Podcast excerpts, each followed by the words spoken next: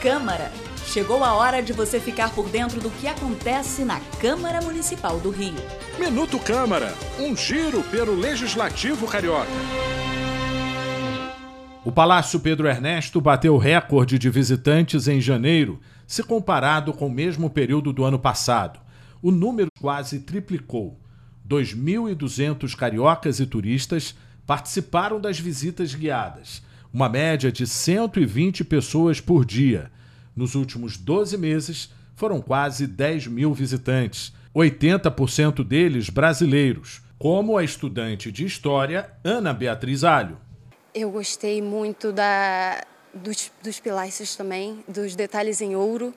Para mim é sensacional ver esse tipo de coisa, uma apresentação maravilhosa que a gente recebeu. Os estrangeiros também descobriram a Câmara Municipal, sede do Legislativo Carioca, como opção de passeio.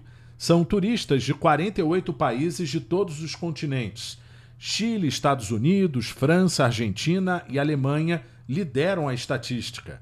O tour guiado é gratuito e acontece de segunda a sexta, das 10 horas da manhã até as 4 horas da tarde.